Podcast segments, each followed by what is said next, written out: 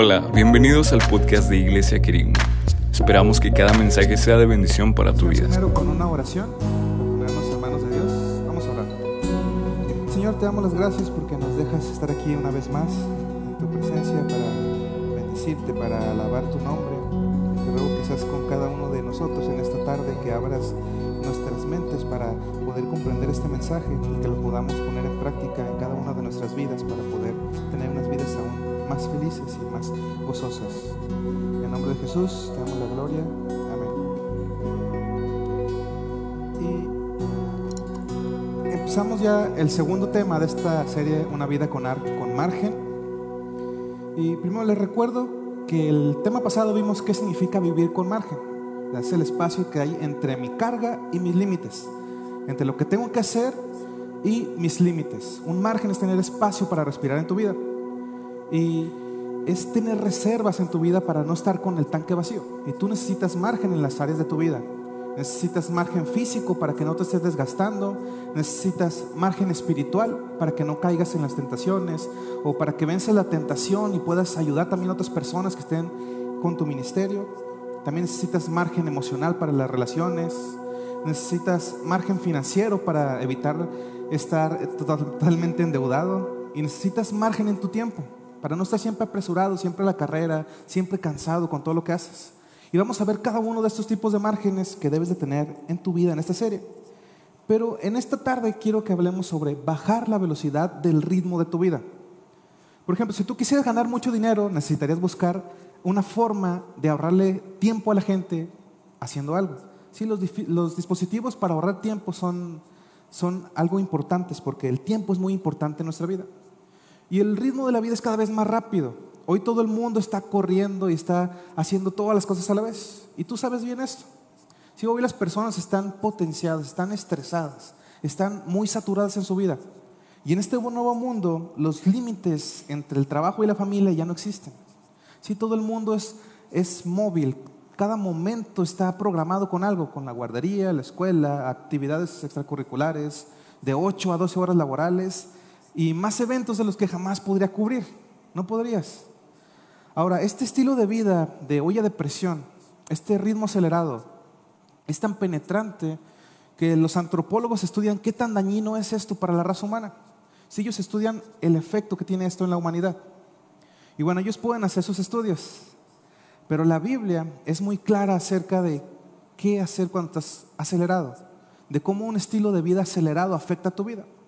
Y voy a comenzar por decirte cinco efectos dañinos que la Biblia nos menciona a nosotros de tener una vida sin, sin margen, perdón. Del cómo vivir corriendo y apresurado toda tu vida te va a estar dañando. Así que vamos a anotar. Primero son cinco cosas. Número uno, la prisa aumenta mi estrés. La prisa aumenta mi estrés.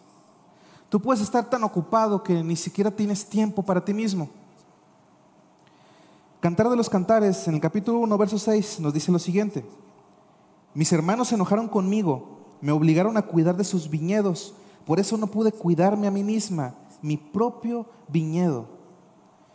Algunos necesitarían poner este versículo ahí en su refrigerador para estarlo leyendo todo el tiempo. ¿Sí? Porque no te estás cuidando a ti. No cuidas de ti porque estás tan ocupado satisfaciendo las necesidades de todos los demás. Y cuando tú no tienes margen, siempre vas a ir un día atrás. Sí, y eso va a crear estrés en tu vida cuando siempre andas deprisa. Tus reservas personales se van a ir agotando y eso va a aumentar tu estrés. Entonces, número dos, la prisa disminuye mi gozo. Si la prisa disminuye mi gozo. Y está comprobado que mientras tú estés más acelerado, entonces menos tiempo vas a tener para disfrutar la vida. Y tú no vas a disfrutarla. Sabes, si tú viajas en un avión, tú pasas tan rápido que no puedes disfrutar nada del paisaje. Si tú vueltas hacia abajo para ir por la ventana y no va a haber nada. Mientras más rápido vayas, menos vas a disfrutar. Pero si manejas tú por el país, entonces tú verías más, tú disfrutarías más cosas. Si lo hicieras en bicicleta y fueras más lento todavía, disfrutarías aún más del paisaje, verías más cosas. Y si caminaras lento o a un paso relajado, disfrutarías mucho más disfrutarías muchas cosas de las que te estás perdiendo por ir rápido en la vida. Y mientras más rápido vas, menos gozo vas a tener en tu vida. Job 9:25 dice esto. Mira este versículo, viene ahí en tus notas.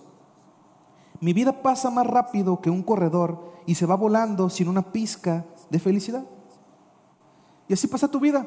Si tú vives acelerado, si tú vives siempre apresurado, no vas a disfrutarla. Ahora, número tres, la prisa no solo aumenta mi estrés y disminuye mi gozo, también la prisa me hace menos productivo. La prisa me hace menos productivo. Creemos que por ir a prisa hacemos más cosas, pero ese es un mito. Si todos los estudios prueban que hacer múltiples tareas no te va a hacer más productivo, al contrario, te va a hacer menos productivo. Esto no va a funcionar de ninguna manera. Y tú puede que creas que tú eres bueno haciendo varias cosas al mismo tiempo, pero no es así. No, solo te, estás engañando a ti mismo porque no estás trabajando a toda tu capacidad. Tu mente no puede hacer varias cosas a la vez y ser completamente funcional y efectiva. Y eso está más comprobado. ¿sí? Alguien está perdiendo con tus prisas, con tu presión, con tus tareas múltiples. Y una de las razones de ser menos productivo está en Proverbio 19, verso 2. Y nos dice esto. La prisa produce errores. Si tuviéramos tiempo, creo que todos podrían contar un testimonio sobre esto.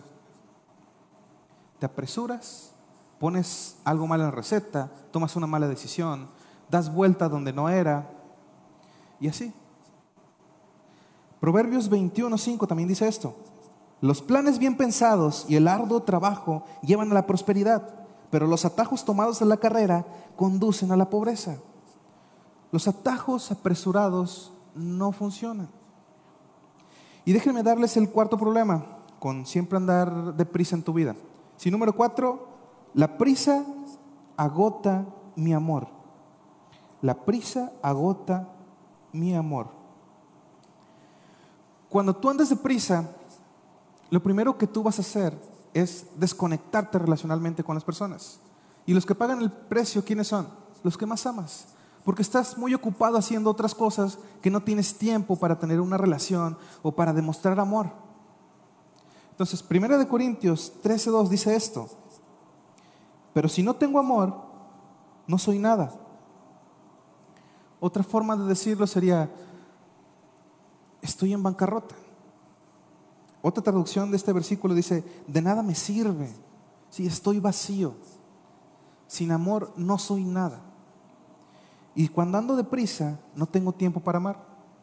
Las relaciones pasan a segundo, a segundo plano en tu agenda. Ahora, número cinco, la prisa evita que escuche a Dios. La prisa evita que escuche a Dios. Y este es un gran tema que encontramos nosotros en la Biblia. Si tú no puedes escuchar a Dios cuando estás apurado, cuando andas deprisa, la prisa es la muerte para la oración. Tú tienes que estar en silencio para poder escuchar la voz de Dios. Tú no puedes oír a Dios si vas deprisa. Si tú no dices, Señor, tengo 30 segundos, así que por favor, dime qué es lo que quieres que haga yo con mi vida. No funciona de esa manera. Si la Biblia dice en el Salmo 41, 10, que es un salmo muy famoso, tal vez ya lo conoces, dice, quédense quietos y sepan que yo soy Dios. Toda nación me honrará, seré honrado en el mundo entero. Pero dice, quédense quietos. Y cuando tú estás quieto, ¿qué es lo que haces? Estás callado. Quédense quietos y reconozcan que yo soy Dios. Si tú no tienes un tiempo de quietud en, tu agenda semanal, un tiempo de silencio en tu semana, entonces no puedes escuchar a Dios. Y te aseguro eso. Sí, con mucha frecuencia todo tu cerebro está siempre ocupado. En tu vida los circuitos de tu cerebro están ya atorados. Sí, Dios no puede pasar por ahí. Dios no tiene tu atención. Si Dios quisiera decirte algo importante en tu vida hoy, no podría hacerlo. ¿Por qué? Porque tú tienes tus audífonos puestos, o estás oyendo un podcast, o estás viendo tus redes sociales, o viendo tu celular por centésima vez en el día. Si estas cosas producen estrés en tu vida, y el estrés, la preocupación, las prisas, te hacen perder el gozo, hacen que pierdas tu amor, hacen que no escuches a Dios. Y estos son efectos importantes negativos que tú no quieres en tu vida. Así que hoy lo que quiero hacer es darte cinco cosas que tú debes aprender para llevar tu vida a un ritmo más sano, un ritmo de paz. Y este mensaje es realmente un índice para el resto de esta serie que estamos viendo. Sí, porque vamos a ver cada una de estas, de estas cinco cosas en detalle en futuros temas. Pero yo solo quiero hacer un resumen de cinco cosas que tú debes aprender para tener una vida más manejable. Sí, una vida más sana, con margen, con un ritmo lento, con un ritmo que sea saludable. Y este es el primer paso para que lo anotes ahí en tus hojas. Lo primero que debes aprender si quieres salir de esa, de esa carrera en la que estás es aprende a estar contento. Aprende a estar contento. Anota eso. Sí, este es el primer paso. Y Pablo nos dice en Filipenses 4:11 lo siguiente, pues he aprendido a estar contento en cualquier situación.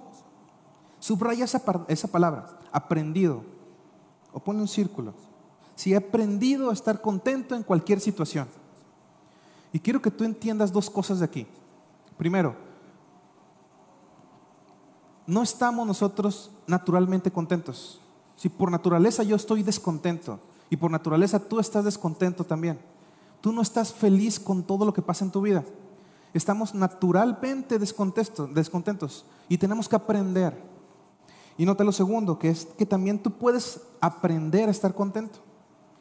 Si realmente quieres disminuir el ritmo de tu vida, debes que honestamente enfrentar esos objetivos, esos valores que te llevan a estar descontento. Tienes que detener tu constante búsqueda de tener más. Y ahora yo te pregunto, ¿qué es lo que te hace seguir buscando más? Siempre más y más y más cosas, más actividades, más logros en tu carrera, más dinero en tu cuenta, más experiencias que has tachado ya de tu lista de deseos, de cosas que querías hacer. Y no hay nada malo con la ambición, ¿sí? es cómo haces las cosas. Pero la ambición fuera de control es una fuerza que te va a destruir. Y en nuestra sociedad de hoy en día no conocemos el significado de ir lento. No conocemos el significado de alto, espera, silencio, cálmate. Y además de eso, la ambición puede ser motivada por motivaciones no sanas.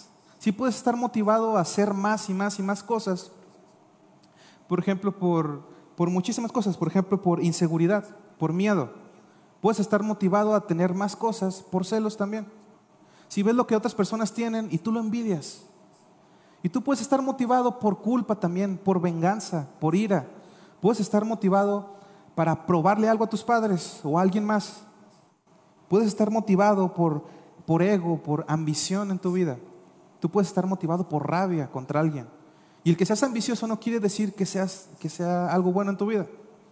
Yo quiero saber si la motivación viene del amor o viene de alguna motivación personal que es destructiva y es dañina para mí. Y creo que la más, la más común fuerza impulsadora que lleva a las personas a trabajar de más, a llenar sus agendas y hacer más de lo que es sano para ellos, es la inseguridad. Y estoy hablando de ese anhelo de pertenecer a algo, de ser aprobado por alguien. Ah, la gente me va a aprobar más si yo logro más. La gente me va, a amar, me va a amar más si yo hago más. Y creemos que vamos a probar nuestro valor con trabajo. Y queremos trabajar trabajar y trabajar y trabajar y trabajar. Y si creemos que eso va a hacer que los demás nos amen, entonces vamos a trabajar todavía más. escucha esto. Mientras tú sigas confundiendo tu valor con tu trabajo, vas a estar siempre apurado y sobrecargado.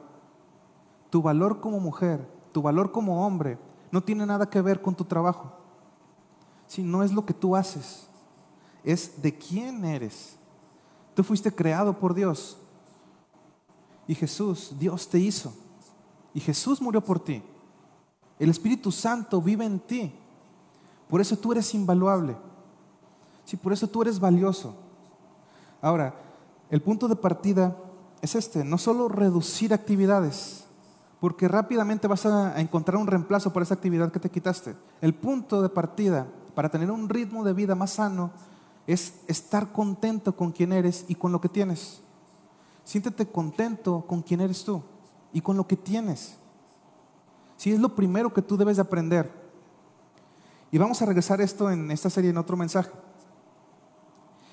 Eclesiastés 4:6 dice esto. Creo que es mejor estar satisfecho con lo poco que se tiene que estar siempre luchando por conseguir más. Tú tienes que hacerte esta simple pregunta. ¿hacer más me va a hacer más feliz? ¿Tener más me va a hacer más feliz? La respuesta es no, porque si no eres feliz con lo que tienes ahora, no vas a ser feliz con lo que tengas en un año, en dos o en diez años. Por cierto, otra clave para el contentamiento, que es muy importante también, y hoy vamos, vamos a hablar de ella en detalle, es dejar de comparar tu vida con la de otras personas. Si la Biblia dice que esto no es bueno para ti, que esto es tonto, de hecho, no debes comparar tu vida con la de nadie más. Proverbios 14:30 dice esto, la paz en el corazón da salud al cuerpo, los celos son como cáncer en los huesos.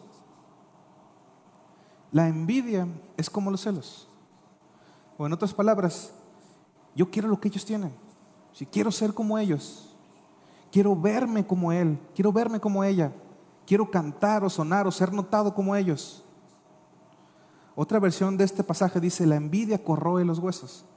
Es lo opuesto de una actitud relajada en tu vida. Si cuando yo tengo envidia, cuando yo tengo celos, cuando yo veo a otras personas y comienzo a comparar, inevitablemente voy a caer en envidia y eso va a corroer tus huesos. Ahora, la comparación y el contentamiento son enemigos uno del otro, no pueden estar juntos. Así que tú debes de dejar de compararte. Y el problema es que hoy en día nos comparamos más que nunca antes en la historia de la humanidad. Gracias a dos simples palabras. Sí, redes sociales. Y las redes sociales son una trampa de comparación. Cada vez que tú las ves, sin importar cuál plataforma estés usando, estás comparando quién recibió más likes, por ejemplo. Ah, me dieron un like. Ah, alguien me envió una solicitud de amistad. Alguien comentó lo que escribí. Alguien me mandó un saludo. Y cuando tú tienes que constantemente estar revisando tus redes sociales para ver qué es lo que está haciendo la gente, para ver cómo viven sus mal llamadas vivas, vidas perfectas, que son pura mentira, son pura mentira, no muestran sus verdaderas caras. Es como cuando tú sales a alguna cita por primera vez, tú te arreglas mucho, usas perfume, hablas bien, usas lo mejor que tienes, pero ese no eres tú. Si solo haces para una cita. Por eso hay mucha decepción cuando dejas de salir con alguien y te casas con esa persona. Y las redes sociales pueden ser una trampa de Satanás para que tú te estés comparando siempre. Y una vez que lo haces, pierdes ese contentamiento por estar comparándote con otros. Luego te aceleras y te apresuras y te preocupas. Y vas a tener que aprender a estar contento. Y vamos a regresar a esto en otro tema más, para ir más profundo en esto. Número dos, la segunda cosa que debes aprender, y lo veremos de nuevo después también, es aprende a decir no. Aprende a decir no. Debes aprender a decir no si quieres una vida menos estresada, una vida menos acelerada. Por cierto, la mejor manera de ahorrar tiempo es aprender a decir no. Aparte de una lista de cosas por hacer, necesitas una lista de cosas por no hacer. Si solo di no a esas cosas. Algunos son adictos a la velocidad. Y no hablo de carreras, sino velocidad de la vida, velocidad de vivir. Eres adicto a la adrenalina, a ese ritmo de vida. Y no puedes ir lento en esa vida porque tu, tu estilo de vida es una droga y te da miedo que si desaceleras y pones la cabeza en la almohada, todos esos miedos, esas preocupaciones, esas emociones negativas, esos recuerdos, todo ese dolor va a llegar a ti si haces una pausa, si te detienes. Te pregunto, ¿de qué estás huyendo que te hace correr tan rápido? Te pregunto, ¿a cuántos de ustedes les cuesta decirle no a una petición? Probablemente la mayoría. Porque queremos complacer, queremos ayudar a otras personas, queremos agradar a las personas, ser amados por las personas. Pero la, manera más rápida de sobrecargarse es decirle sí a todo. Tienes que tener límites en tu vida. Y la Biblia dice, si tú te la pasas diciéndole que sí a todo, te vas a meter en problemas. Proverbios 20:25 dice esto, no te acorrales al hacer una promesa apresurada a Dios y calcular el costo después. Escucha esto. Una promesa impulsiva es una trampa de la que después no vas a poder salir. ¿Y qué quiere decir esto? No hagas una promesa sin analizarla primero. Piénsalo primero. No decidas sin estar deliberando.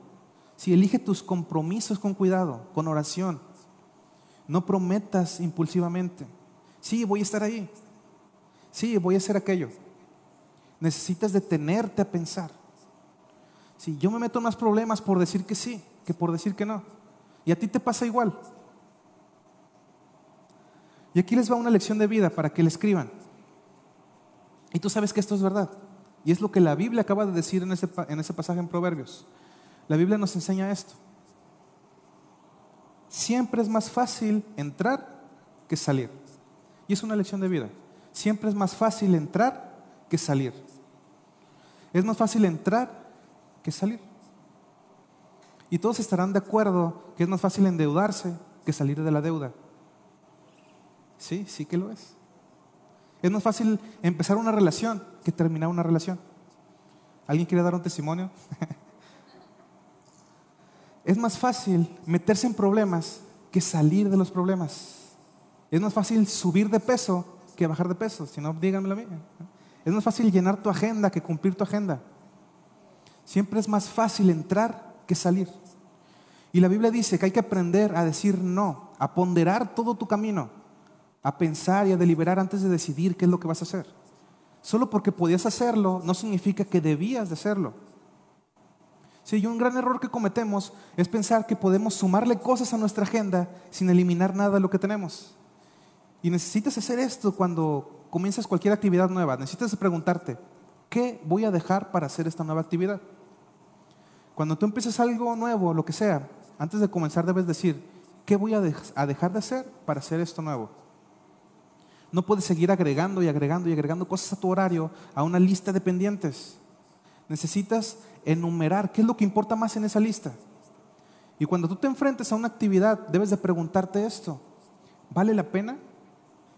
¿Vale lo que vale mi tiempo, mi energía, mi reputación? Necesitas comenzar a cortar cosas, a decir no. Y tal vez si tú piensas, pues es que a mí me gustaría decir que no, pero no sé cómo hacerlo. ¿Cómo debo aprender a decir que no? ¿De dónde saco ese poder para decir que no? Bueno, la Biblia nos dice esto en Tito capítulo 2 del verso 11 al 12. En verdad, Dios ha manifestado a toda la humanidad su gracia, la cual trae salvación y nos enseña a rechazar la impiedad y a las pasiones mundanas. Así podremos vivir en este mundo en justicia, piedad y dominio propio. ¿De dónde sacas el poder para decir que no? De la gracia de Dios. Y vamos a ver eso en, en otros futuros temas. Ahora, número tres, lo tercero que vas a tener que aprender para reducir ese ritmo de tu vida por salud, para vivir mejor, es que vas a aprender a tener que aprender a tomarte un descanso semanal. Aprende a tomar un descanso semanal para descansar. La Biblia es un libro lleno de principios, de mandatos para que nosotros vivamos. Y todos estos principios, todos estos mandatos, todos estos mandamientos nos benefician a nosotros. Si por supuesto los más famosos son los diez mandamientos. Ahora, ¿tú te has dado cuenta de que estos diez mandamientos no son para el beneficio de Dios? Los diez mandamientos son para tu beneficio. Y estos diez mandamientos no hacen la vida de Dios más fácil. Los diez mandamientos se te dan a ti para que tú hagas tu vida más fácil. Dios te dio estos mandamientos porque te ama. Y si tú los sigues, entonces tu vida va a ser mucho más fácil. Vas a evitar muchos problemas en tu vida. Ahora, en esos diez mandamientos justo ahí en, los diez grandes mandamientos, junto con no cometas adulterio, con no mates a nadie, con no mientas, tenemos el cuarto mandamiento que dice de esta manera, cada seis días tómate un descanso. Se llama el Sabbat o Shabbat, como quieran pronunciarlo. Éxodo 20, 9 y 10, aquí viene el cuarto de los diez mandamientos, dice así, durante los primeros seis días de la semana podrán hacer todo el trabajo que quieran pero el sábado será un día de descanso, un día dedicado a mí. Y eso se llama sabbat. Y tú vas a tener que aprender a tomar un sabbat, un día libre cada semana. Ahora tú piensa en esto. Descansar y relajarse son tan importantes en la vida que Dios lo puso en los diez mandamientos. Junto con no mates, con no mientas, con no adulteres. Dice, cada semana tómate un día Eso se llama Sabbat. Significa día de descanso. Ahora, no importa cuál día vais a tomar tú, cuál de los siete días, mientras sea una vez a la semana. De hecho, Jesús dijo en el Nuevo Testamento, el hombre no fue hecho para el Sabbat, el Sabbat fue hecho para el hombre. Dios nos dio este día, nos dio esta regla de tomar un día semanal de descanso cada semana. ¿Por qué? Por nuestro bien, por nosotros. Ahora, esto es especialmente importante. Si no tomas un día por semana de descanso, estás violando uno de los diez mandamientos. Te lo voy a decir otra vez. Si no tomas un día a la semana para descansar, estás violando los mandamientos. Y con frecuencia usamos los días de descanso para ponernos al, corriente y trabajar en otra cosa. Pero tú debes usar el día para tres cosas. ¿Está bien? Número uno, ¿qué tienes que hacer el día de descanso? ¿Qué tienes que hacer en, en tu sabbat? Primero, descansar el cuerpo. Sí, anota eso, descansar el cuerpo. Mira, si tú no tomas un tiempo fuera, tu cuerpo se lo va a tomar. Si no te recuestas ocasionalmente, Dios hará que te recuestes en verdes pastas. Te va a forzar a que lo hagas. Hacerlo mejor requiere descanso. Ahora, número dos, ¿qué otra cosa tienes que hacer? Es recargar mis emociones. Sí, pausa. Recargar mis emociones. ¿Y cómo haces esto? ¿Cómo tomas una pausa? Pues hay muchas formas. Una es estando quieto, sentándote en, un lugar que te traiga paz, saliendo al exterior a hacer alguna actividad. Y hablo de actividades no competitivas. Si estás haciendo una competencia deportiva, eso va a agotar tu mente, no te vas a estar relajando al hacer un deporte. Dios se tomó un día de trabajo, un día de descanso en su trabajo para la creación. Sí, hizo seis y el último se lo tomó descanso para enseñarnos a nosotros. Entonces yo tengo que descansar mi cuerpo, tengo que recargar mis emociones y número tres, tengo que reenfocar mi espíritu. Escribe eso, reenfocar mi espíritu. Tú adoras y te reúnes con otras personas a adorar, como estamos haciendo ahora mismo. Sí, la adoración pone la vida en perspectiva. Si cuando tú te vayas de aquí vas a tener una mejor perspectiva de tu vida que la que tenías antes de venir aquí. Y esa es una de las cosas que hace la adoración. Si ningún deporte puede hacer esto. Dormir no te puede dar esto. Ver televisión tampoco puede hacer esto. Si solo la adoración puede poner tu vida en perspectiva. Así que necesitas estar adorando, adorando en grupo y adorando en privado en un ambiente de iglesia como lo estamos haciendo y en privado, en la quietud. Necesitas tiempo a solas con Dios. Y mira, si yo estoy muy ocupado para Dios, entonces estoy sobrepasando ese límite. Mateo 11, 29, veremos este verso muchas veces en esta serie. Jesús dice esto, pónganse mi yugo, déjenme enseñarles, porque yo soy humilde y tierno de corazón, y encontrarán descanso para el alma y es algo que vas a tener que aprender. Si es que tú quieres un ritmo de vida más sano. Si quieres durar lo que Dios quiere que dures. Si aprende a ser apacible, a descansar. Y para reducir tu, ritmo de vida vas a tener que agendar descansos. Sí, la Biblia dice en Salmos 127, en el verso 2, lo siguiente. Es inútil que te esfuerces tanto, desde temprano en la mañana hasta tarde en la noche, y te preocupes por conseguir alimento porque Dios da descanso a sus amados. Ahora, si tú no desaceleras por elección, las circunstancias te van a forzar a que desaceleres. Si no sabes lo que es bueno para ti, tu cuerpo lo sabe y te va a hacer que desaceleres de una forma u otra.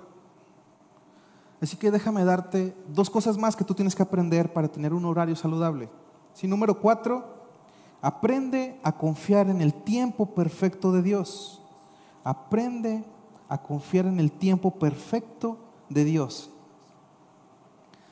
Sabes, si el descontento es una de las causas de la prisa, entonces la impaciencia es la otra gran causa. Y nosotros nos apresuramos y nos impacientamos todo el tiempo. Y la impaciencia es causada, escucha, es causada por una falta de confianza. Cuando no creemos que Dios desea lo mejor para nosotros, ¿qué es lo que hacemos? Aceleramos. y hemos pedido a Dios algo, oramos por algo y no se nos dio al tiempo que queríamos y solo nos movemos. Como Abraham al, tratar de tener un, hijo con, con, Agar en vez de esperar el milagro con, con Sara. Si con frecuencia batallamos, nos esforzamos por lo que Dios ya tiene decidido darte. Solo que tenemos prisa en que nos lo dé. Somos impacientes. Y tú debes de preguntarte, ¿rápido siempre es mejor? Pues no siempre. No sabes, casi todo en realidad crece mejor o madura mejor lentamente. Si cuando Dios quiere hacer, por ejemplo, un champiñón, un honguito, le tarda seis horas. Y cuando Dios quiere hacer un roble, le tarda 16 años. Entonces, ¿qué quieres que sea tu vida? ¿Un champiñón o un roble?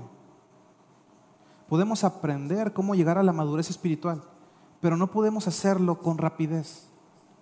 Se lleva tiempo, es lento. Y la Biblia dice que Dios tiene un plan para tu vida. Pero ¿sabías tú también que tiene un itinerario para ese plan? Y su tiempo es perfecto siempre. Pero el problema es que Dios nunca explica su itinerario. A nosotros nos gustaría saber cuál es ese itinerario de Dios, pero Él no nos va a decir. Lo revela poco a poco a la vez. Eclesiastés 3:11 dice esto. Sin embargo, Dios lo hizo todo hermoso para el momento apropiado. Él sembró la eternidad en el corazón humano. Pero aún así, el ser humano no puede comprender todo el alcance de lo que Dios ha hecho desde el principio hasta el fin. Ahora, si tú quieres bajar el ritmo de tu vida, necesitas confiar que Dios va a realizar ese plan para tu vida en el tiempo perfecto. Y no te estés apresurando. Si aférrate a esta promesa. Otro verso es Habacuc 2.3. Esta visión es para un tiempo futuro. Describe el fin y este se cumplirá. Aunque parezca que se demora en llegar, espera con paciencia, porque sin lugar a dudas sucederá. No se tardará. Dios dice, espera con paciencia, porque sin lugar a dudas va a suceder. No se va a tardar. Esta es una gran promesa a la que tú te debes de aferrar. Debes aprender a confiar en el tiempo de Dios, a no impacientarse, a empujar ese sueño. Si no se está cumpliendo el sueño, voy a empujarlo, voy a tratar de realizarlo por mi cuenta. No, a veces Dios tiene que llevarnos por una dificultad para enseñarnos a confiar en Él. Y ese fue el testimonio de Pablo. Y en 2 de Corintios 9 nos dice esto, también está ahí en tus notas. De hecho, esperábamos morir, pero como resultado dejamos de confiar en nosotros mismos y aprendimos a confiar solo en Dios, quien resucita a los muertos. Entonces, ese tiempo difícil que tú estás pasando, ese sufrimiento, puede estar pasando para que aprendas a confiar en Dios. Y algo en lo que Él quiere enseñarte a confiar es en su tiempo. Y ya para terminar, voy a darte uno más. Si tú quieres aprender a tener una vida sana y un ritmo de vida sano, tendrás que aprender a usar el amor como filtro. Aprender a usar el amor como mi filtro para todo lo que elija. Usar mi tiempo, usar mi dinero, usar mi, dinero para todo lo, y todo lo demás. Y estoy mencionando esto porque vamos a ver una sesión sobre este punto. Aprende a usar el amor como filtro. Y el amor es el más importante filtro de manejo del tiempo. La Biblia nos dice esto en Efesios 5, versículo 2. Vivan una vida llena de amor, siguiendo el ejemplo de Cristo. Él nos amó y se ofreció a sí mismo como sacrificio por nosotros, como aroma agradable a Dios. Y es maravilloso esto. Y no nos amó por obtener algo de nosotros. Él nos amó para darnos todo de sí mismo. Él ama de esa forma. Ahora, ¿cómo usar el amor como un filtro? Digo, que cuando tú tengas que decidir entre dos prioridades que estén en conflicto, ¿Voy a hacer esto o voy a hacer esto otro? Debes siempre elegir la opción más amorosa. Ese es el calificador. ¿Cuál de esas dos cosas por hacer es la más amorosa de las dos? No la más egoísta, la más amorosa. Primera de Corintios 16, 14 dice esto. Y hagan todo con amor. La Biblia dice que tú debes amar a Dios con todo tu corazón, con toda tu alma, con toda tu mente, con todas tus fuerzas. Y que también ames a tu prójimo como a ti mismo.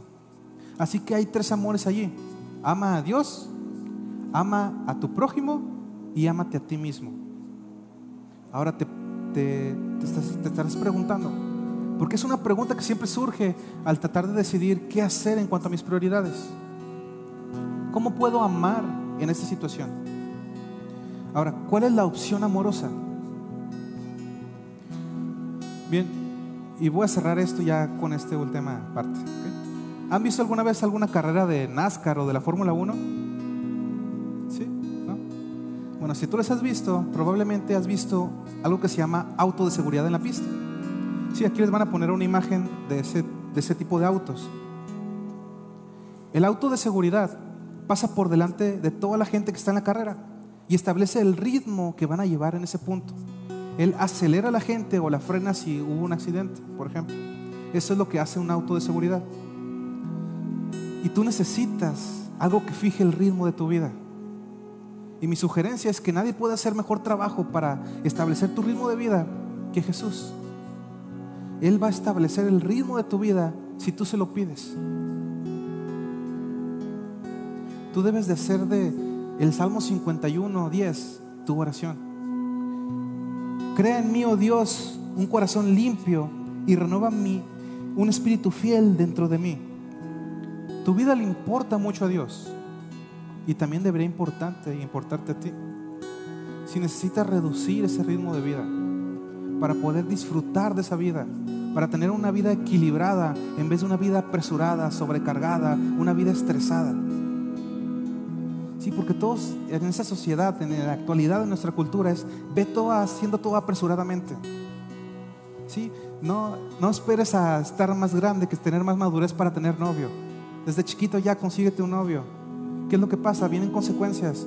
Empiezan a tener después otros tipos de relaciones, las hieren, empiezan a echar a, por, por decirlo así, a perder ciertas partes de su vida que podrían haber tenido. Y todo eso sucede, ¿por qué? Por vivir rápido. Igual la gente se estresa mucho por estar ganando dinero, por estar haciendo cada vez tener más cosas eh, materiales. ¿Qué es lo que pasa? Dejan a un lado a su familia, dejan a un lado a sus hijos, no les ponen atención. ¿Por qué? Por estar trabajando todo el día. Y luego que dicen, ah, es que trabajo por ellos, para darles todo lo que me pidan. Lo que quieren es a ti, no que les des de todo. Necesitamos bajar ese ritmo de la vida. Sí, aprender a vivir con calma para poder disfrutar de la vida. Hace poquito estaba viendo que venía una imagen sobre los tiempos que pasan en la vida. Dice, cuando tú eres joven, tienes las energías, tienes el tiempo, pero no tienes dinero. Cuando tú eres un adulto, tienes dinero, tienes energía, pero no tienes tiempo. Y cuando tú ya estás viejito, tienes el dinero, tienes el tiempo, pero ya no tienes la energía. Y te pasaste toda tu vida sin disfrutar nada. Así rápido se te va a ir tu vida. Por eso debes aprender a desacelerar, a vivir más lento, a vivir conforme a lo establece Dios. No querer apresurar épocas en tu vida también. Si eres un niño, eres un adolescente, eres un, joven, un adulto, una persona ya mayor de la tercera edad, no debes de brincarte esas etapas para que puedas disfrutar de tu vida. Por eso aprende a desacelerar. Y vamos a ver todo esto en esta serie, cómo estar desacelerando en diferentes áreas de nuestra vida cómo ir al ritmo donde vayamos a poder disfrutar aún más la vida. Así que vamos a orar para terminar. Señor, te damos las gracias por este tiempo, gracias que nos permites estar aquí reunidos como hermanos en tu casa para alabarte, para glorificarte, para aprender más de tu palabra.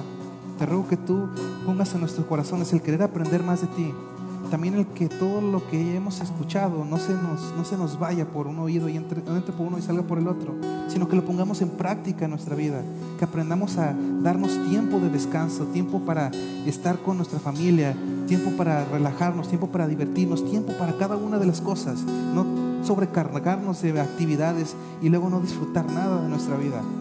Te ruego que tú pongas en nuestro corazón el tener una lista de prioridades donde tú seas la número uno en el nombre de tu Hijo Jesucristo te ruego por todo esto. Amén. Gracias por haberte quedado con nosotros hasta el final. Esperamos que este mensaje haya sido de bendición para tu vida. Y si es así, compártelo con alguno de tus amigos. Recuerda seguirnos también en redes sociales como Kerigma Iglesia en Facebook e Instagram. Hasta la próxima.